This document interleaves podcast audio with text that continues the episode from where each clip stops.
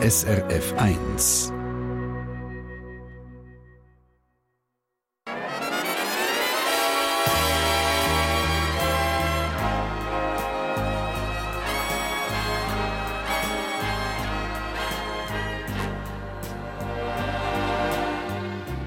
Persönlich.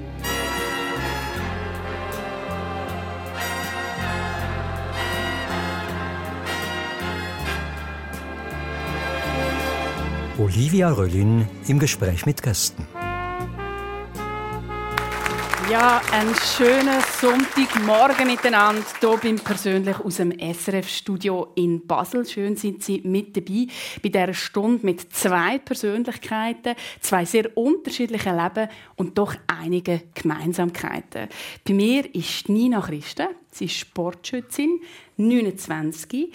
Sie hat schon verschiedenste grosse sportliche Erfolge feiern wie zum Beispiel Olympiagold und Bronze in Tokio im Jahr 2021. Die Nidwaldnerin lebt zusammen mit ihrem Partner in Immensee.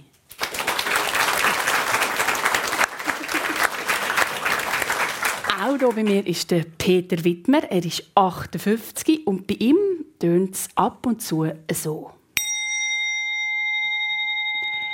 Er meditiert nämlich viel und das ist er, für das ist er schon ein paar Mal auf Hawaii geflogen.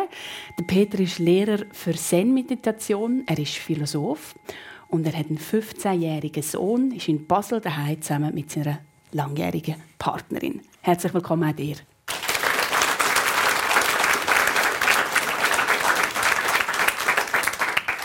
Ja, Peter, hast du heute schon meditiert? Selbstverständlich. Heute Nacht etwa 40 Minuten.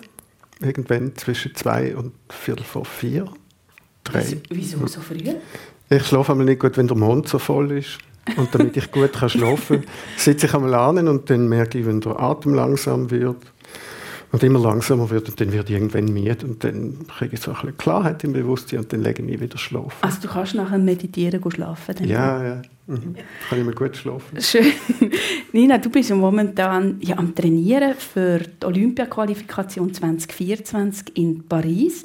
Das ist eine intensive, trainingsreiche Zeit. Was vermisst du am meisten, wenn du so viel musst trainieren musst?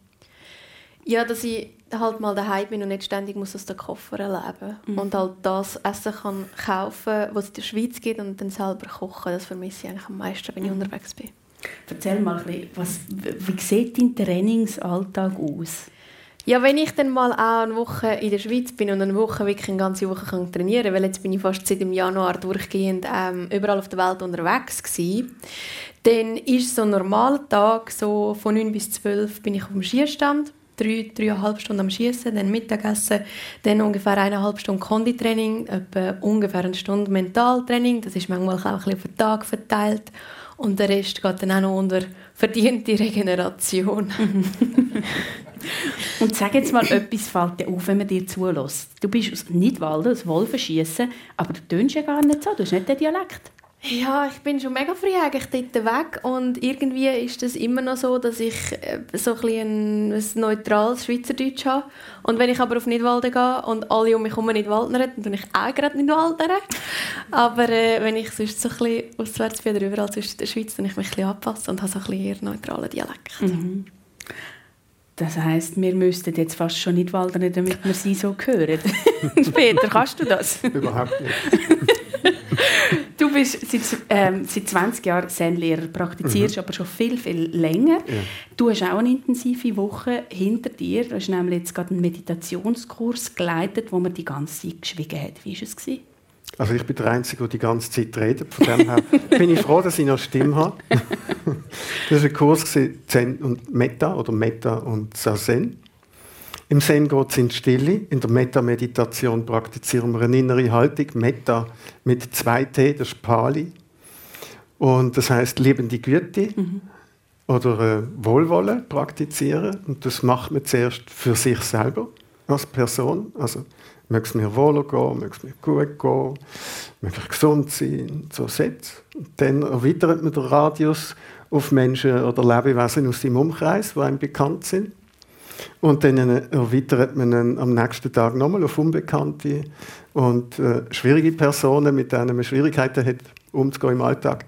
Und am Schluss dehnt man es aus auf alle Lebewesen und dann wird das grenzenlos. Es kann jedes Mal grenzenlos werden. Und aus der Stille vom Sazen hat das eine ganz eigene Qualität. Und du hast gesagt, du bist der Einzige, der die ganze Zeit geredet hat. Warum? Weil du immer mit diesen Leuten im Gespräch bist? Also ich mache morgen einen Vortrag mhm. darüber, so als Einstimmung für die Art von Meditation. Dann jeweils teilweise am Anfang von der Meditation. Und dann gibt es, das ist Zen, der ganze Tag durch ein Einzelgespräch von den Leuten, die da sind. Mhm. Das heisst, dann kommen die ins Gesprächszimmer, wo das Einzelgespräch stattfindet, und erzählen mir, was passiert auf dem Küssi und dann gibt es da Interaktion und die ist oft, für mich ist das auch wunderschön, ja, zu hören, wo die Leute stehen und was sie praktizieren. manchmal denke ich, es müsste die Kamera dabei sein und mal so einen Tag mitverfolgen, weil es ist ein Spielfilm, wo ständig neue Lebensgeschichten kommen, neue Szenen kommen und da passiert etwas in diesen Gesprächen und das ist unglaublich berührend. Wie viele Stunden pro Tag meditiert man denn dort? Also in der Regel sind es so acht Stunden. Ui, also Natürlich das ist ja unterteilt durch einen Tag mit Pause zwischen ihnen und mit Abwechslung. Aber dann kommen auch Leute her, die vorher noch nicht so Meditationserfahrung haben. Das kann mal passieren, dass jemand sozusagen äh, ins, ins Wasser springt und noch nie so etwas erfahren und gemacht hat. Das kann durchaus mal vorkommen. Ja, was sind das sonst so für Menschen, die zu dir kommen? Alle Altersgruppen. Also von so 17 manchmal bis 90. Ähm, und ist querbeet äh, von den sozialen Schichten also ist ganz unterschiedlich, ganz alles. Und aus unterschiedlichsten Gründen. Also die Motivation ist häufig so einzigartig, wie die Leute einzigartig sind, die kommen. Wäre das etwas für dich, Nina, so eine Woche in der Stille meditieren? Ah, ich habe es mir jetzt gerade überlegt, weil ich bin eigentlich jemand, der auch etwa die mal ein bisschen Ruhe eigentlich braucht und sie manchmal nicht so zulässt, weil dann bist du dann gleich am Handy und dann bist du gleich noch etwas sonst am machen und ähm, viel zu viel sonst am reden. Das wäre vielleicht schon mal etwas. Und es ist nicht unbekannt. Also wenn er jetzt darüber redet, sage ich, oh, ich habe auch schon mal ein paar Berührungspunkte gehabt. Es, mm. nicht, äh, es ist nicht etwas komplett Neues. Es gibt einen Dart-Weltmeister aus Holland, der hat auch von Meditieren, von Zen praktizieren und dann hat er, glaube also noch besser Ziel. Das kann ich mir mega gut, nein, das kann ich mir mega gut vorstellen, ja. Mhm. Wie viel meditierst du, Peter? Weißt, wenn man jetzt das so hört, dass man irgendwie mhm. pro Tag acht Stunden muss können meditieren muss. Also, äh, das eine ist ja sitzen können, oder? Mhm. Das musst du jetzt erst mal schaffen, so lange zu sitzen. Ja. Aber dann so lange wirklich dich auch immer wieder zurückholen, nicht ablenken lassen. Ja, du meinst jetzt wie, viel für, du, für dich, in weißt Leben oder so im Alltag? Ja, im Alltag. Im Alltag ist ganz unterschiedlich. Ich bin ja Langzeitmeditierende. Das heißt, es hat sich schon lange in den Alltag eingesenkt, so als Grundstimmung, als körperliche äh, Grundhaltung oder Grundstimmung. Und ähm, das ist ganz unterschiedlich, eigentlich nach Bedarf. Und ich habe auch, Zen ist meine Hauptpraxis, aber ich habe verschiedene andere Methoden, die ich auch praktiziere. Also ich kenne mich auch ein bisschen aus in anderen buddhistischen Traditionen, mhm. in der Achtsamkeitstradition. Und da nutze ich im Grunde genommen mit Schwerpunkt Zen das gezielt, was sozusagen ansteht für den Alltag, der mir passt. Weißt, ich frage auch, weil, wenn ich das höre so lange, dann denke ich mir auch, ja, kann man auch zu viel meditieren? Kann das irgendwann auch einfach ein bisschen kippen? Das habe ich auch einmal gedacht. Und dann? Aber jetzt muss ich ausholen. Ein bisschen, also nachdem ich, also ich bin früher immer so etwa fünf bis sechs Retreats pro Jahr machen. Ich habe wirklich alles dran gesetzt, dass ich die Zeit mir nehmen kann. Und ab und zu noch drei Monate beim Eigen Roshi in Hawaii. Und da, nach drei Monaten, wo ich mir erste... Das ist einfach ein Zen-Lehrer, der dir wichtig war, der Eigen Roshi. Der ist mir wichtig, dort. Und einmal drei Monate äh, Trainings zu erleben, wie das ist, wenn man drei Monate wirklich am Stück meditiert. Und am Schluss von diesen drei Monaten bin ich irgendwann einmal luzid worden in einem Traum. Also das heißt, ich bin ganz hellwach gewesen, einfach im Traum, im Träumen. Und dann habe ich gedacht, in dem Moment habe ich gedacht, oh Scheiße, jetzt habe ich aber zu viel geträumt, äh, zu viel meditiert. Weil es ist alles so verändert gewesen, halt wie ein Traum. Und dann habe ich gedacht, oh, jetzt habe ich aber zu viel meditiert, weil ich bin ja hellwach gewesen. Ich bin hellwach gewesen vom vielen Meditieren. Und ich bin halt in einem Traum inne Und dann habe ich gedacht, oh Scheiße, jetzt bin ich psychotisch, da passiert Zeug, die ich noch nie gesehen habe, die ich noch nie erlebt habe. Mist. Und dort habe ich wirklich gedacht, jetzt habe ich zu viel meditiert. Jetzt gehen wir nachher noch auf die Träume, Ja. äh, Träume zurück. Jetzt würde mich aber noch interessieren, Nina, du hast ein paar Mal genickt. Du hast offenbar einen Bezug zu dem. Also das, was der Peter erzählt mit dem Meditieren, das ist dir nicht ganz fremd. Nein, eigentlich gar nicht. Also ich meine, die, das mentale Training, wo ein großer Teil ist ähm, von meinem Gesamttraining, das beinhaltet auch Meditation. Ah, ich bin eher die Kurzzeitmeditiererin. Das heisst, ähm, da ich ja eigentlich schon sonst sehr konzentriert muss sein, also wenn ich schon dreieinhalb, vier Stunden am Tag im Skistand bin, ist das ja eine Art auch schon wie Meditation. Und dann ist die andere Meditation, die ich mache, mehr für die Entspannung und halt immer wieder das Trainieren zurückzukommen. Weil das ist ja dann auch Daily Business beim Schießen. Jedes Mal wieder zurückzukommen und akzeptieren, dass man die Vergangenheit nicht kann verändern kann, aber die Zukunft eigentlich noch. Und darum, es kommt mir sehr viel bekannt vor, aber ja, vieles ist, ist gleich auch so ein bisschen etwas, wo ich zwar kenne, aber nicht nie in dem Ausmaß. Erzähl doch gerade mal ein bisschen, weißt, wenn du jetzt sagst, am Schussstand oder am Wettkampf, wie läuft denn das so genau ab? Eben, dass du auch so eine hohe Konzentration kannst aufbringen kannst. Das geht ja, ich glaube, es sind damit 90 Minuten, hast du mir erzählt. In dieser Zeit musst du die, äh, bei einem Dreistellungskampf die verschiedenen Schüsse abgeben haben. Und du musst ja dermaßen konzentriert sein. Wie läuft das ab? Ja, der Trick dabei ist halt eben eigentlich, dass du nicht durchgehend musst konzentriert sein sondern dass du ähm, jedes Mal, wenn du einen Schuss beendet hast und dann nachher den Verschluss aufmachst und die leere Hülse rausnimmst und den Schuss auf dem Bildschirm anschaust, weil der wieder dann anzeigt, wo über dort ist, wo du denkst, dass er ist, hast du Zeit, um deinen Fokus und deine Konzentration kurz aufzumachen. Und dann tust du sie eigentlich wieder neu bündeln. Und das hilft natürlich über eine längere Zeit, das aufrechtzuerhalten. Und wenn ich halt merke, äh, meine Konzentration wird schlechter, dann kann ich auch eine Pause machen. Es liegt drinnen. Ausser ich habe natürlich Zeitdruck. Also wenn es zum Beispiel ganz fest windet und ich muss immer ein bisschen abwarten ähm, mit dem Wind, dann kann es sein, dass ich, dass ich nicht Zeit habe für eine Pause. Aber so ist eigentlich so ein bisschen der Deal, wo man eingeht. Also immer wieder den Fokus ein bisschen aufmachen und dann wieder zumachen. Und so hat man auch dann immer genug Energie, wenn man jeweils wieder zumacht, für die paar Sekunden dann auch hoch zu halten. Aber das heisst, es ist beim Schiessen nebst dem Können und irgendwie, wie du jetzt stehst und so weiter, ganz viel eine Kopfsache. Es ist mega viel, wo man bewusst macht, also sehr, sehr bewusst. Es ist ja dann nicht so, dass ich dann dort kann und einfach einen Schuss rein tue und dann einfach ein bisschen spüren und dann ein bisschen schiessen. Sondern ich muss ja dann in dem Moment Das auch würde noch... niemand denken. Und ich muss ja dann in dem Moment wirklich meine Schießposition perfekt äh, spüren natürlich meine Muskeln im Körper innen oder auf der Körperoberfläche. Ich muss ganz genau wissen, wo im Raum stehe ich und wie bin ich positioniert. Dann kommt noch dazu, muss ich ja ständig schauen, hat's jetzt eine, ist jetzt die Sonne noch hinter einer Wolke vorgekommen oder auf welche Seite geht der Wind? Und der Wind ist ja dann auf Eis, hat dann auch noch schöne Böen auch noch, die man dann immer schön muss oder was du beobachten alles und so. denken, ja. Genau.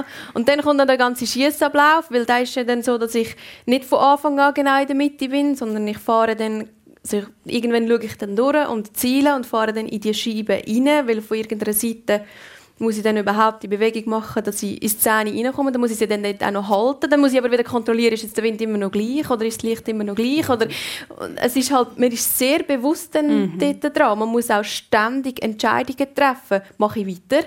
Oder tue ich nochmal frisch anfangen? Ist es jetzt wirklich gut genug, dass ich eine Szene schiessen kann oder nicht?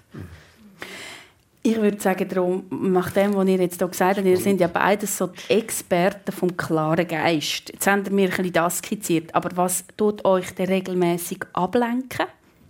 Oder durch was lasst ihr euch auch gerne ablenken? Handy. Handy ist, ist, ist einfach ständiger Begleiter. Oder wenn man auch noch so ein bisschen Büro zu machen hat nebenbei oder Telefonat oder so. Das Handy ist schon etwas, wo ich mich immer wieder mal an der Nase nehmen muss, weil ich auch merke, ähm, in den Momenten, wo ich eigentlich Ruhe bräuchte und habe das Handy davor, hilft es dann eben nicht, dass man die Ruhe dann auch findet. Hast du das Handy beim Schießen dabei? Also, nein, nein, dann ist es hinten im. Rucksack. Aber in dem Moment, wo ich zum Beispiel eine Pause mache im Training, ist es aber nicht erholsam, wenn ich hinten sitze und Insta checke. Ja, vielleicht kommt dort ja auch irgendetwas auf, das dich nachher weiter begleitet. Was ist es denn bei dir, Peter? Was tut dich regelmäßig ablenken? Ja, ich habe jetzt automatisch denkt natürlich beim Meditieren sind es Gedanken, Ja, Oder? natürlich. die mich ablenken. Und äh, das Handy ist eigentlich bei mir auch ausgeschaltet, eigentlich immer während dem ganzen Kurs, wenn ich jetzt an einem Kurs bin. sonst, du bist einfach nicht so, wie sie jetzt gesagt hat, nicht so ablenkbar durchs Handy sonst. Unabhängig jetzt von dem, dass Im Alltag? Ja, im Alltag. Ja, Weisst, Im Alltag noch ist es natürlich spüren. auch da und ist klar. Also manchmal lasse ich mich auch ablenken durchs Handy, klar, wenn ich schaue. Das ist ganz klar, ja. Also da bin ich menschlich. Aber ich meine, es Ja. ist beim Schießen gleich. Also wenn ich, beim Schießen ist, ist, ist das Handy auch nicht vorne und dann sind es auch Gedanken, die einen ablenken, oder? Was man dann Wo man sich umstudiert. eben immer wieder Ja, genau. zurückholen, wie du gesagt hast. Genau, weil dann hat man ganz viel Zeit zum Sachen zu studieren. Ich meine, du hast ja wahnsinnig viel zu tun, was du alles musst abchecken an Wind und Licht Und Dass man dann Ja. auch überhaupt Ja. etwas anderes kann denken Ja, nein, nein. Also ich meine, es kann ja einfach auch nicht aufhören, oder? Wenn man dann einmal kurz nicht schaut, dann macht es gerade irgendeinen Abschweifer zu, ich muss dann noch Wäsche waschen heute Abend. Das ist ja mega fies, oder? Sagt Nina Christ in der Sendung persönlich hier auf SRF 1. Peter, wir haben jetzt vorher schon ein bisschen gehört, du meditierst ja nicht nur, sondern du träumst auch viel. Du bist eben ein luzider Träumer, hast du jetzt vorher gesagt. Also, das heisst, du tust im Schlaf nicht einfach vor dich hindämmern, wie viele andere, sondern bist teilweise mit wachem Geist dabei. Ist das jetzt richtig formuliert und vor allem, warum macht man das? Also ich habe sie nicht gesucht, das lucide Träumen. Bei meinem ersten Das Traum habe ich ich nicht gewusst, was das ja. ist, sondern es ist einfach gekommen, vom vielen Meditieren. Mhm. Und das ist dann wieder, immer wieder zurückgekommen, halt beim vielen Meditieren. Und so durch die Jahre durch hat sich das ein bisschen verändert. Ich bin jetzt auch ein bisschen älter. Mit präfrontalen Kortex, der anscheinend aktiv ist beim luziden Träumen, das ist, wenn man ein bisschen älter wird, nicht mehr so gut, wie wenn man jung ist. Ja, also das luzide Träumen kommt und geht bei mir auch.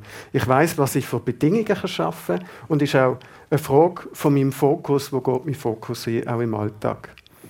Ob er jetzt dorthin geht, ob ich die Übungen alle mache, die dort dazugehören. Also Und eben, man kann das bewusst steuern, damit Nein, man in der nur Nacht... bedingt. Ja, Aha. nur bedingt. Also ob jetzt luzide Träume kommt oder nicht, ich kann Bedingungen dafür schaffen, dass es kann kommen Mhm. Und dann kann es in unterschiedlichen Formen kommen. Es kann sein, dass ich einen Traum habe, wo ich plötzlich merke, ich bin zum Beispiel auf einem Motorrad und ich äh, fahre durch Basel durch und dann plötzlich fahre ich auf einem Rasen. Okay? Und dann schaue ich nochmal runter und dann ist da plötzlich kein Motorrad mehr, sondern ich fahre auf einem Velo.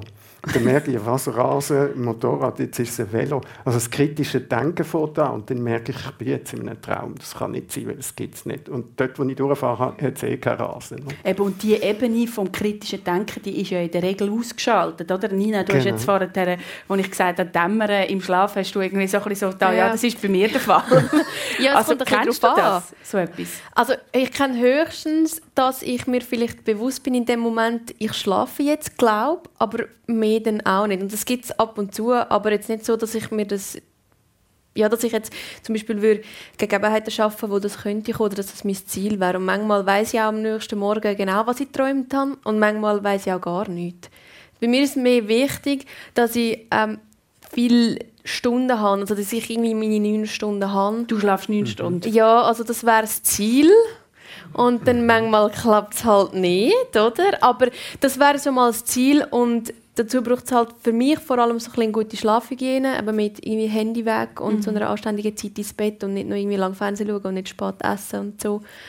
Und dann merke ich natürlich auch einfach, dass ich am Morgen viel fitter bin und viel besser im Training, aber dann auch wacher bin und mich besser kann konzentrieren Aber würdest du sagen, du kannst dich gut an deine Träume erinnern? Weil das ist ja, glaube ich, auch noch so ein Faktor, der eine Rolle spielt, damit man das könnte anfangen machen, das im Traum wach werden. Es kommt ein bisschen darauf an. Also manchmal sehr gut und manchmal halt auch gar nicht.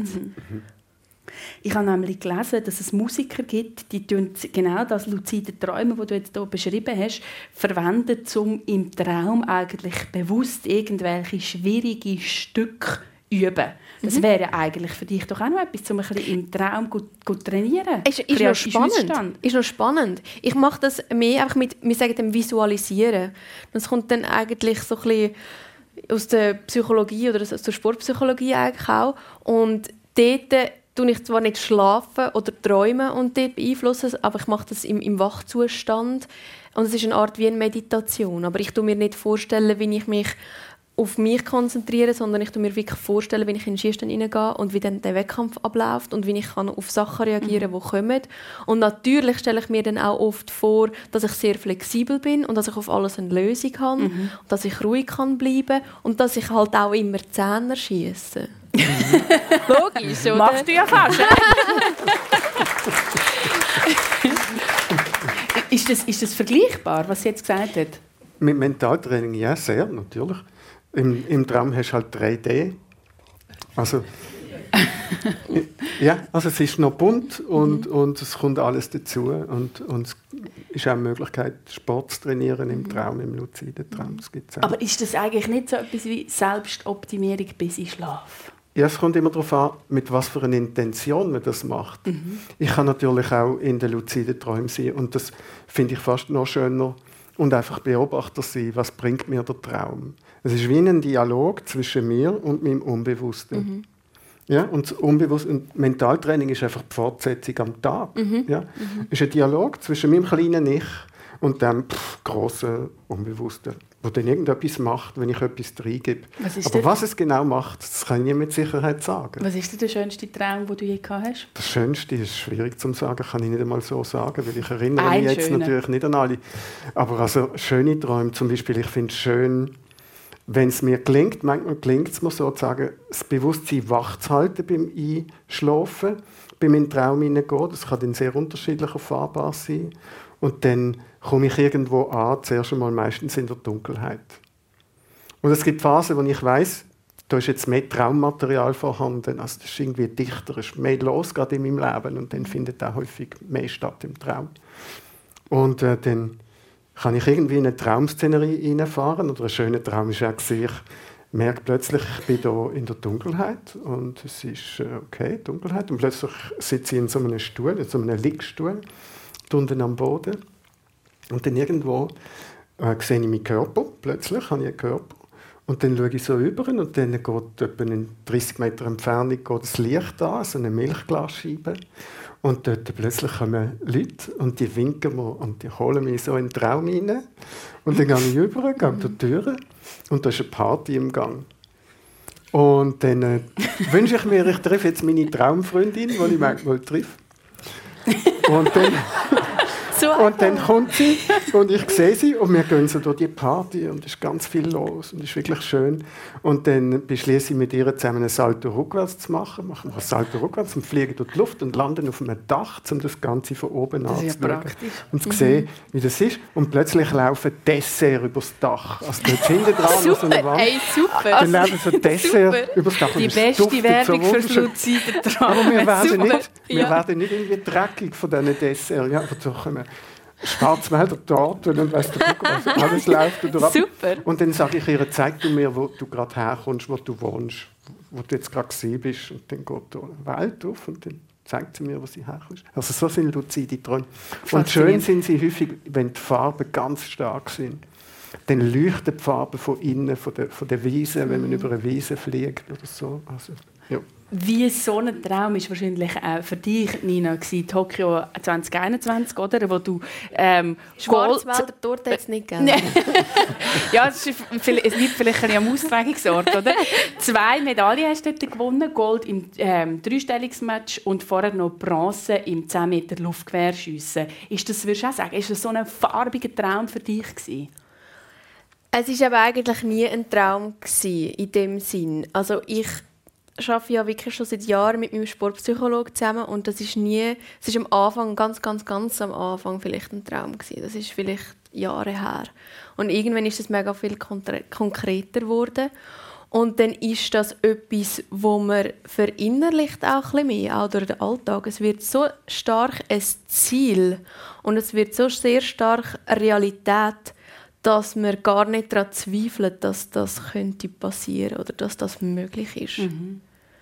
Ich stelle es mir noch schwierig vor. Du hast jetzt auch vorher gesagt, oder? es ist total wichtig, dass du so präsent bist. Es gibt mega viele Sachen, die du musst abchecken musst, dass du einen kannst schiessen kannst. Und dann gibt es ja nicht nur den Zehner, sondern innerhalb des Zehner auch nochmal so, irgendwie, glaube Zehntelschritt oder ja, weiß genau. ich was. Mhm. Ähm, das heißt, du musst möglichst alle Ablenkungen wegbekommen, die Gedanken. Und jetzt plötzlich aufs Mal, wenn du so das alles musst weghaben gewünscht du das und solltest können Emotionen zulassen. Das ist doch auch mega schwierig. Also für mich ist es mega schwierig wirklich. Und das sind sicher auch überhaupt nicht alle gleich. Aber für mich ist es in dem Moment wirklich gar nicht so einfach, so einfach gewesen. Es ist mega normal gewesen, dann einfach so zu sein, wie ich immer bin. Und das hat mich auch gar nicht so übermannt in dem Moment. Und in dem Moment ist es auch mit dem Realisieren ist nicht so einfach. Also es kommt erst im Nachhinein, wo man dann so merkt, was man eigentlich geleistet hat. Und es braucht zum Teil auch noch recht Zeit, dass das dann wieder das Gehirn auch wirklich realisiert, ja, dass man dann merkt, was man eigentlich alles geschafft hat und was man alles aufgegeben hat auf dem Weg. Und in dem Moment, was passiert ist, ist es wirklich so so hey ja, ja, das war mein Ziel gewesen und ich habe eigentlich nie daran gezweifelt. Und mhm. jetzt ist es da, es war ja geplant. Es war ja voll so geplant eigentlich. Das war mein erstes Empfinden. Gewesen. Und erst im Nachhinein, wo dann auch meine Trainer viele Emotionen hatten, war sie ja, nein, es ist ja doch nicht selbstverständlich. Ist dir das wie gespiegelt worden und mhm. hast du wie fast das ein gebraucht, um, um diese Ausnahmesituation auch verarbeiten in dem Fall? Ja, ja, auf jeden Fall. Also wirklich die vielen Leute, die dann mir auch bewusst gemacht haben, so, es ist schon für mich zwar geplant gewesen, aber es ist trotzdem etwas mega Grosses. Ja, natürlich. Du bist ja seit 2016 im, im Profisport tätig. Und in dieser Zeit, und darum versteht man vielleicht ein bisschen, oder, wieso dass du das sagst, hast du diverse Erfolge können feiern Ich nenne jetzt einfach nur äh, zwei Sachen. 2019 Europameisterin, äh, währenddessen auch noch mehrere Weltcup-Medaillen und dann eben das Tokio. Und dort ist ein rechter Einschnitt für dich in deinem Leben, oder? Ähm, du bist nachher in eine, eine Art Erschöpfungsdepression gefallen. Du hast mehrere Monate ausgesetzt. Du hast aber öffentlich über deine mentale Gesundheit geredet. Was ist dort genau passiert?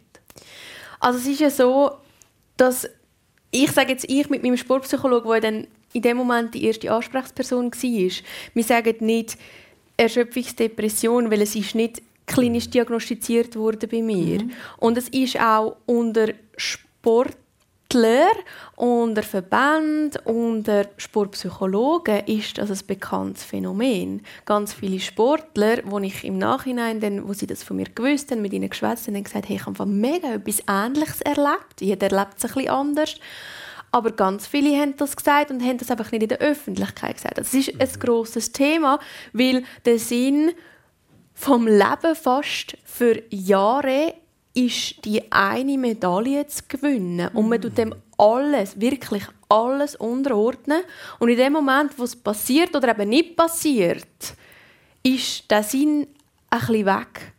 Und das geht, glaube ich, jedem Menschen gleich. Wenn er den Sinn im Leben nicht mehr hat, dann ist dort einfach schwarz oder leer oder ein Loch.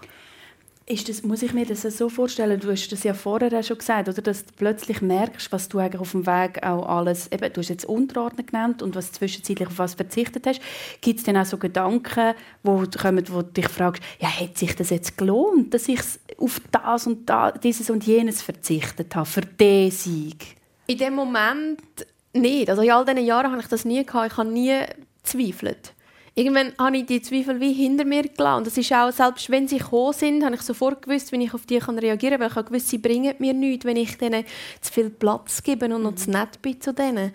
Mhm. Und ich habe gewusst, das, das bringt mich nicht zu dem Erfolg, den ich, den ich möchte. Das heißt, bis zu dem Moment sind die gar nie da gewesen. Und in dem Moment ist dann plötzlich ist wie so eine grosse Truhe, wo all diese Fragen drin sind. Mhm. Was ist jetzt mein Sinn vom Leben? Und hat jetzt das Sinn gemacht? Und ist es das wirklich das gewesen, was ich wollte? Die geht dann manchmal plötzlich auf und übermannt einem fast ein bisschen. Mhm. Und dann muss man dann die Fragen manchmal wieder einzeln rauspicken und sie beantworten und sagen, nein, ich habe mich für das entschieden und es ist der richtige Weg gewesen. und ich habe auch ganz viel gelernt und dann kann man sie abschließen und wieder wieder in die Ruhe eigentlich rein Eben, du redest jetzt natürlich äh, über das, weil du, du bist aus dem rausgekommen, du bist äh, gut begleitet worden. Wichtige Stütze in deinem Leben ist unter anderem deine Mami, die heute auch da ist, aber auch dein langjähriger Partner. Was hat dir insgesamt geholfen, dort wieder daraus rauszukommen?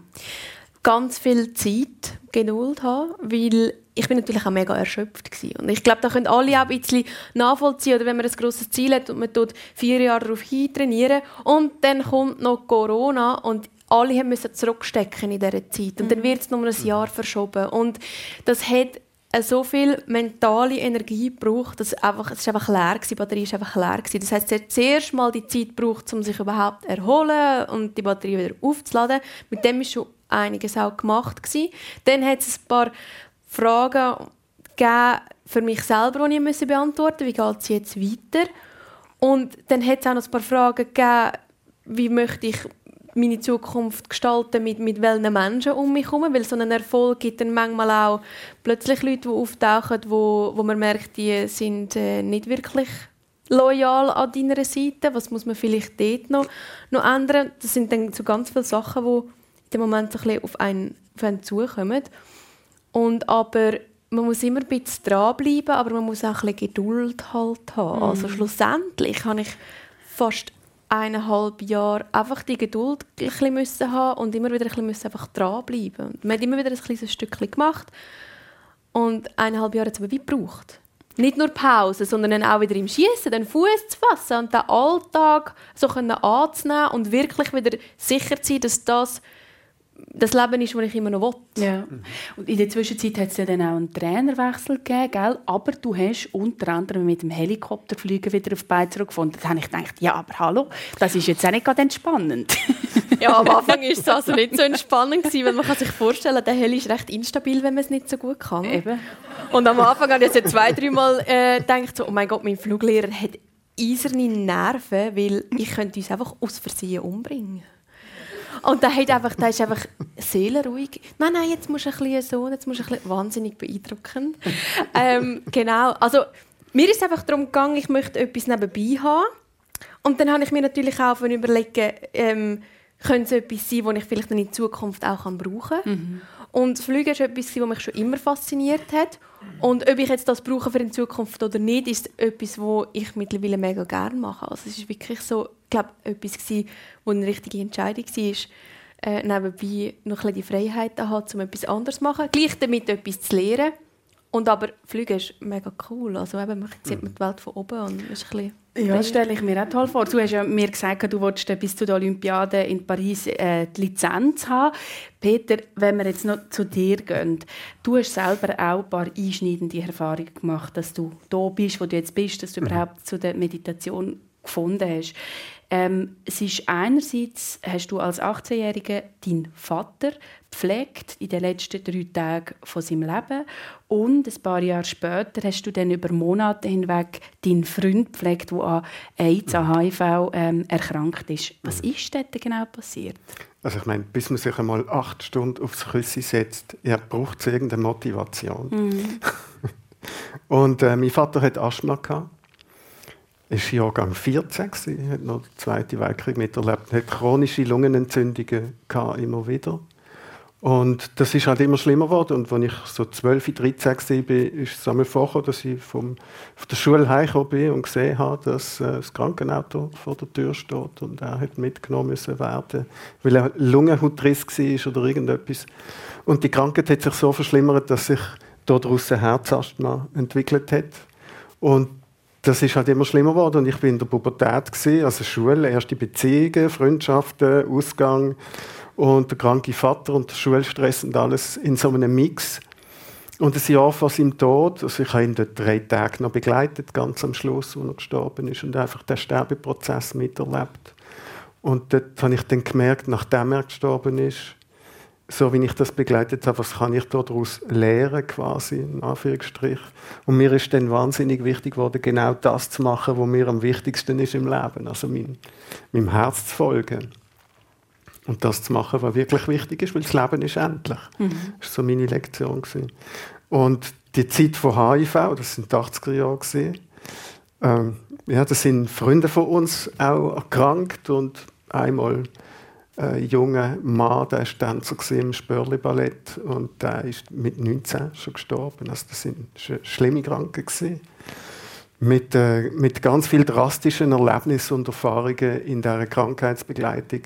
Aber ein wunderschönes Erlebnis, drei Tage äh, vor seinem Tod im Lighthouse, ist noch gewesen, mhm. ähm, er hat natürlich Morphium gekriegt, ja, und die Schmerzen sind im Schlussstadium dann bei einer äh, Immunschwächeerkrankung so groß gewesen, dass das so Nervenschmerzen sind, wo man nur drüber bloßt und dann macht es schon wahnsinnig Schmerzen. Darum hat er auch so starkes Morphium gekriegt. Und drei Nächte vor dem Tod, und er ist ja noch viel zu jung gewesen, zum Sterben, mhm. hat er mich geweckt, ich habe Nachtwach gehalten, hat er mich geweckt und hat gesagt, Peter, schau mal. Und hat mit großen Augen in den Raum rausgeschaut und hat gesagt, gestrahlt über das ganze Gesicht und hat gesagt, das ist Nirvana.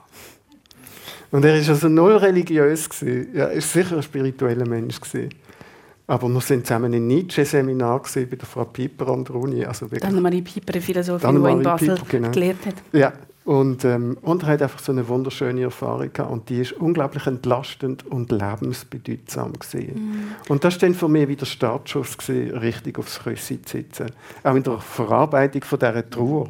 Ja weil ich gemerkt habe, dass ähm, wenn die Trauer kommt, dann kann sie einfach nackt da sein und kommen auf dem Küssi in der Meditation. Aber ich habe alle Geschichten, was alles war, dass er nicht mehr da ist und dass das nie mehr da wird sein und all das, was man sich so erzählt, das ist weggefallen während der Meditation. Und so hat die können natürlich kommen, wie eine Welle und dann wieder gehen und später wieder kommen und wieder gehen. Und so hat das mir wahnsinnig geholfen für die Trauerverarbeitung. Und das ist so wie das Erste, was ich gemerkt habe. Meditation hat eine, Wahnsinns, ähm, eine Wahnsinnskraft und, und, und dann hat es noch viel mehr zu entdecken in der Meditation im Laufe der Jahre. Das erzählte Peter Wittmer hier in der Sendung persönlich auf SRF 1. In der Zwischenzeit, Peter, hast du dann die die, deine Praxis noch intensiviert, oder? Du hast für dich mhm. entdeckt, hast gemerkt, wie sehr dir das hilft. Und dann bist du noch einen Schritt weiter gegangen. Dann hast du noch sogenannte Dunkel-Retreats angefangen zu machen. Ja. Das ist, das muss, man muss sich das vorstellen. Man geht zum Beispiel eine Woche lang in einen Raum, der komplett dunkel ist. Mhm. Kein Licht, nichts. Mhm. Warum? Ja, also ich bin dort schon Zen-Lehrer und da redet man ja so viel und redet ständig. Und ich habe gemerkt, ich brauche irgendetwas, um meine Praxis wieder nachknüpfen und vertiefen, dass ich von mir auch etwas, eine Auszeit quasi von dieser Praxis. Und dann habe ich plötzlich das Dunkelretreat äh, entdeckt. Und das kommt aus dem tibetischen Buddhismus ursprünglich, das Yangtik, wie das heißt. Und äh, ja, dort ist man zehn Tage, die gehen, die Tibeter gehen einmal drei Monate in die Dunkelheit, wir haben zehn Tage eigentlich gelangt. Und das Raunen im Raum, immer ja. Zehn Tage. Ja, und da ist man in der Dunkelheit. Und das Besondere daran ist, ich habe ganz neue Erlebnisse in der Dunkelheit, die ich sonst beim Meditieren und der Helligkeit nicht hatte. Ein kurzes Müsterli. Ein kurzes Müsterli. Ja, es kommen Visionen. Es sind wie Träume, die sich in die Dunkelheit werfen. Der Raum wird in der Dunkelheit plötzlich dreidimensional. Und über das Träumen bin ich sehr visuell. Und das Dunkelretreat äh, erlaubt mir wunderbar sozusagen auch in die Traumwelt hineinzugehen und Bewusstsein und an der Traumwelt anzuknüpfen, weil die Visionen oder Halluzinationen, je nachdem, wie man es will bewerten, die werfen sich in die Dunkelheit. Das sind nichts anderes als Träume aus der Nacht, die jetzt halt einem Tag kommen. Die einem dann natürlich auch Angst machen stelle ich mir vor. Ja, durchaus, weil die Dunkelheit hat ja etwas Beängstigendes. Also da kommen so archetypische Ängste auf. Ja, und dann kann es sein, mir ist das auch schon probiert beim, äh, passiert beim ersten Dunkelretreat, am dritten Tag, dass so Todesängste kommen. Ja. Mhm. Und dementsprechend ändern sich auch Bilder und Geschichten, wo man drin ist. Und dann kommen so alle Todesarten, halt wie im Schamanismus. Ja. Da stirbt man alle tot, da wird man gevierteilt und alles. Und nachher, wenn und, du kommst dort raus und hast keine Todesangst mehr? lustig ist noch, ein Freund von mir, der ist auch gegangen, der hat noch gefastet in der Dunkelheit. Und bei dem sind dann am dritten Tag, äh, der hat etwas Ähnliches erlebt, aber dann ist Essen gekommen. Dann sind Pizzas gekommen, die ganz gefährliche Zähne hatten und dann haben wollen fressen. Und, also, das sind die Visionen in Form von Hungergefühl als Essen gekommen, yeah. dann in der Dunkelheit. Ja, also, natürlich keine Angst mehr. Natürlich kommt das wieder. Aber es ist ein archetypisches Lebensthema, oder? Mhm. Angst. Und es ist eigentlich letztlich die eigene Endlichkeit. Was hilft, wenn man sich mal damit beschäftigt Also das ist einfach dann gekommen. Das ist ja ungewollt gekommen. Aber ja, ich glaube, das tut uns gut.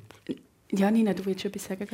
Ja, ich habe es so für mich überlegt, es ist ja etwas, wo man man kann durchs Leben gehen und, und, und die einfach ignorieren. Das kann man machen.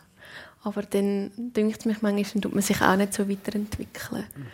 Mhm. Und ich finde, das ist wirklich noch spannend. Also, das Schießen ist ja auch etwas, wo ich viel Zeit habe zum Denken. Und dann manchmal kann es sein, dass ich äh, in der Panik, weil ich irgendwie Fehler gemacht habe und mich verzettle, dass dann auch irgendeine Angst kommt, die eigentlich gar nichts mit dem Schießen zu tun hat und ich mhm. dann plötzlich das nächste Mal bei meinem Psychologen sitze und wir diskutieren darüber, wie eigentlich meine Kindheit war. Mhm. Mhm. Also, mhm. Spannend. Ich habe mich eben noch gefragt, mit deiner Erfahrung, weißt, was bedeutet dir die Stille? Ist das auch etwas, was du bewusst aufsuchst? Manchmal schon. Es kommt ein bisschen darauf an, wie viel schon durch den Tag auf mich eingeprasselt ist. Und manchmal gehe ich aber auch bewusst, weil halt die Einheiten viel auch allein sind. Also als Einzelsportler bin ich dann trotzdem allein am Schießen und ich gehe vielleicht sogar auch noch allein ins Krafttraining und dann bin ich allein an mir selber am Arbeiten. Dann ist es manchmal eben auch gut, bewusst soziale Kontakte ja. zu haben. Ja. Und manchmal ist aber durch den Tag so, schon, schon so viel gelaufen und man hat schon so viel geredet und geschwätzt, dass, äh, ja, dass dann am Abend halt auch ich sage, hey, und jetzt tue ich noch 10 Minuten oder eine Viertelstunde meditieren, mhm. um eben nimmt das ein meine Schlafvorbereitung auch rein manchmal. Als ich mich für die Sendung vorbereitet habe, habe ich etwas Interessantes gelesen über dich, nämlich, dass du dich in deinen Kleidern am liebsten eingemauert fühlst. in deinen, in deinen, in deinen Sportkleidern, genau. Ja. ja, das ist natürlich eigentlich das Ziel, weil je mehr dass sie mich unterstützen in der Stabilität, desto ruhiger kann ich vielleicht auch mein Gewehr dann haben. Und ich bin aber jetzt nicht so eine Extremistin. Also es gibt äh, die, die haben noch viel, viel härtere äh, Kleider. Und ich bin aber eine, die ähm, viel lieber hat, wenn es stabil ist, weil es schön geschnitten ist und dann durch das stabil wird. Also man muss sich das so vorstellen, man hat dort Kleider an, die sind relativ steif. Mhm. Du hast irgendwo mal gesagt, das sind eigentlich wie eine Blache, wo du dann musst eigentlich auch aufwärmen und wie so ein bisschen an deinen Körper anpassen ja. und die unterstützt dich in der Stabilität. Genau. Und zwar so, dass du vor zehn Jahren bei einer Junioren-EM sogar in einer Materialkontrolle hängen geblieben bist, oder? Weil das irgendwie äh, zu steif war. Das wird natürlich kontrolliert. Ja, das gibt ein elendiges ähm, äh, Regelwerk im Schießen und äh, dort die Steifigkeit ist immer ein Thema. Und das machst du eigentlich auch im Wettkampf, gehst vorher mit deinen Kleidern äh, zu der Steifigkeitsmessmaschine und äh, nachher werden auch selekt so ein paar rausgepickt und es war dann wirklich mal so, gewesen, dass äh, es auch noch kalt war dort, es war in Finnland gewesen, und dann bin ich nachher irgendwie eine halbe Stunde meine Jacke über den Ofen hängen. Und dann, ist es wieder besser. Dann ist es besser gewesen, aber es hat gleich nicht gelangt. Am Schluss musste ich sie aufschneiden. Aber dann konnte ich natürlich nachher neu machen. Ja. ja. ja. Peter, du als Zen-Lehrer hast ja auch ein spezielles Gewand an, wenn du unterrichtest. Hm. Hilft das etwas? Weißt du, dass man eine andere Kleidung hat, damit man nicht Privatperson Peter Wittmer ist? Nein, aber es ist ja so ziemlich das Gegenteil von Stiefel. Genau. Es ist nämlich locker und weit, oder? Also es ist ein krasses Gegenteil. Dass man einfach gut sitzen kann. Ja. Also mhm. bequem muss es schon sein. Ja, auf jeden Fall, klar. Aber gibt dir das denn etwas, weißt, dass du eben die Kleider an hast? Ich habe es jetzt mir so vorgestellt, du bist dann in dem Moment halt der Sendlehrer und nicht der Private. Ja, natürlich ist es auch die Rolle, ja, die ich dann drin bin, ganz klar.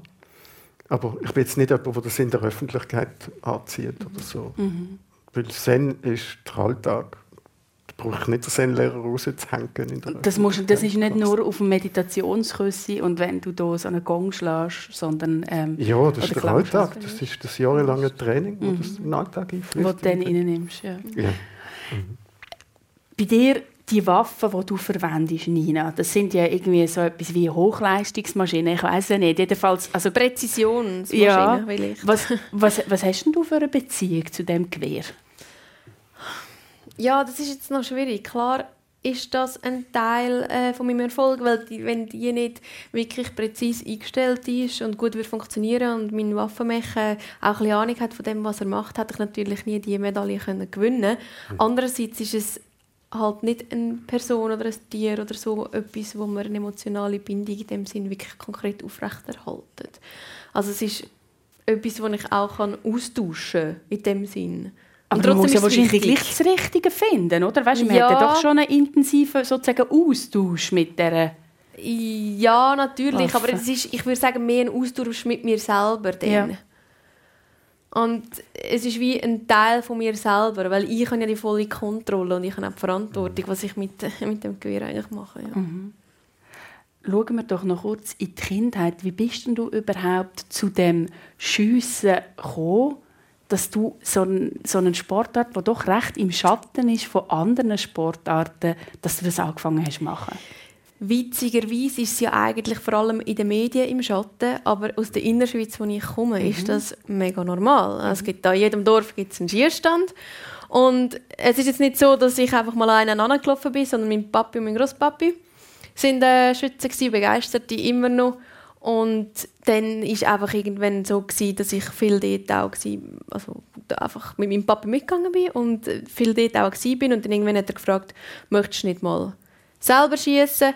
ähm, regelmäßiger und ich gefunden, ja, ja, machen wir mal. Und so hat es eigentlich angefangen. Und dann ist halt nach noch immer ein bisschen mehr dazugekommen. Immer ein bisschen, ein konkreter geworden und ein bisschen besseres Material wieder und ein bisschen besser geschossen und dann irgendwann, genau, ist das die Kurve einfach aufgegangen. Du, Peter, ja. du bist als Einzelkind in Basel-Stadt aufgewachsen, im grünen Hirzenbrunnen-Quartier. Und es ist ja noch spannend, dein Vater hat eine Glasereiwerkstatt gehabt. Mhm. Du bist dort immer auf der Werkbank gesessen, hast mhm. diesen Leuten zugeschaut, wie die diese Sachen machen. Bist du entsprechend auch handwerklich begabt? Also, ich finde es gut, habe ich die Kindheit in einem Handwerksbetrieb, weil das ist so geerdet und bodenständig und mhm. man sieht noch, was man gemacht hat und kann sich darüber freuen. Mhm. Ja, wenn man meditiert, sieht niemand etwas. Genau. und von dem her ähm, bin ich da froh. Die Handwerker haben es kalt mit mir gemacht. Das war so ein kleiner Familienbetrieb. Es war die Zeit des Lädensterben. Aber ich habe heute noch Geschmäcker im, im, in der Nase, sozusagen, wie, sich das, wie das war, wenn das Glas kam, ist in der Glaskiste. Oder war auch eine Einrahmerei und der Rahmenleim habe ich noch in der Nase von dort mal. Ja. Also ich habe da schöne Erinnerungen an die Kindheit. Und ich mache auch heute noch gerne äh, Zeugs mit der Hand. Also wenn man muss irgendwo eine Wand abbrechen muss, dann, bin dann bist du der Erste mit dem Haken. Das ist übrigens auch etwas. Also, mein, mein Papi hat, ist ein Holzbildhauer und hat seine Werkstatt unten im Haus. Also Holz ist auch etwas, wenn ich heimkomme, das ist wirklich etwas, was auch bei mir in der Nase mhm. ist. Und auch die Schießstände schmecken manchmal anders. Dann kann ah, ich manchmal sagen, ah, da bin ich aber schon mal gewesen, einfach weil ich weiss noch, wie es schmeckt. Also je nach Ort schmecken die Schießstände mhm. anders? Mhm. Aber was liegt denn das? Ich weiß nicht, ist jemand schon mal länger weg von daheim und ist heimgekommen und hat gemerkt, daheim hat einen Geschmack. Es ist einfach ja. so. Mhm.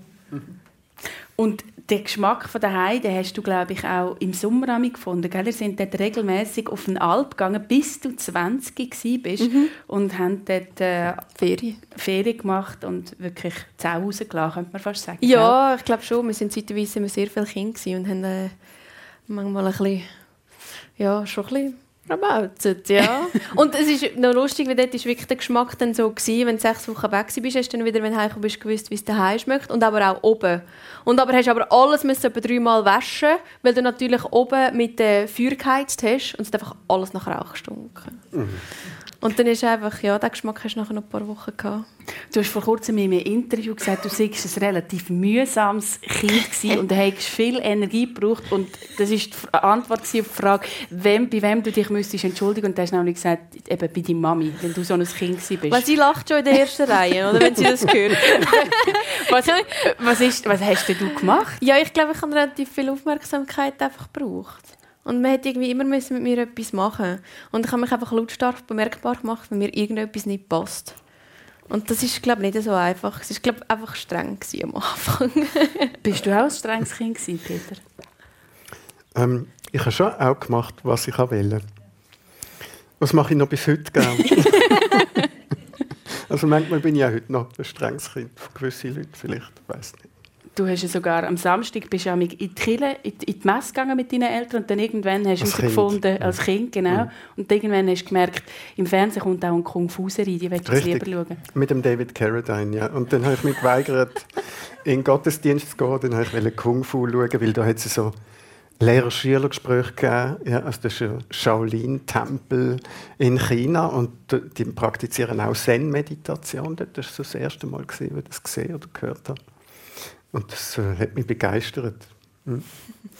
Zum Schluss die letzte Frage an euch beide. Ganz kurzer Tipp, wie das die Hörerinnen und Hörer, alle Leute vor Ort, denn in Zukunft ein bisschen mehr Konzentration und weniger Ablenkung in den Alltag bringen. Peter, was sollen sie machen?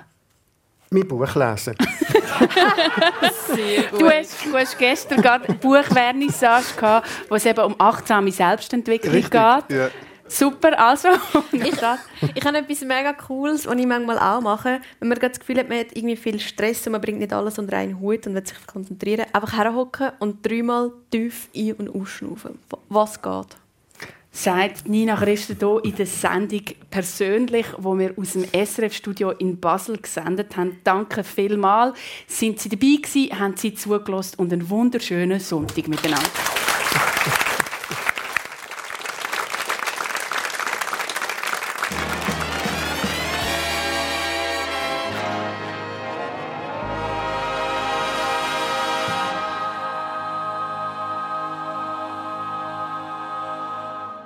Das ist die Tagsendung persönlich mit der Olivia Rölling und ihren Gästen, Zen-Lehrer und Philosoph Peter Wittmer und Sportschützin Nina Christen. Die Sendung ist live im Radiostudio in Basel. Technik Chris Weber und Raphael Zender. In der Wiederholung zu hören heute Abend im Radio am 10 und jederzeit zum Nachhören dann auf srf1.ch. An dieser Stelle gerade noch eine Vorschau auf den nächsten Sonntag, 11. Juni.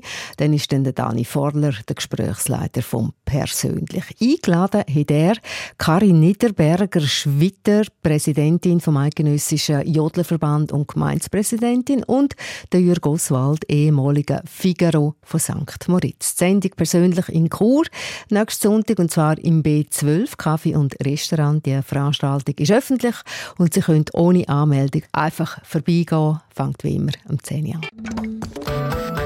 Eine Sendung von SRF1.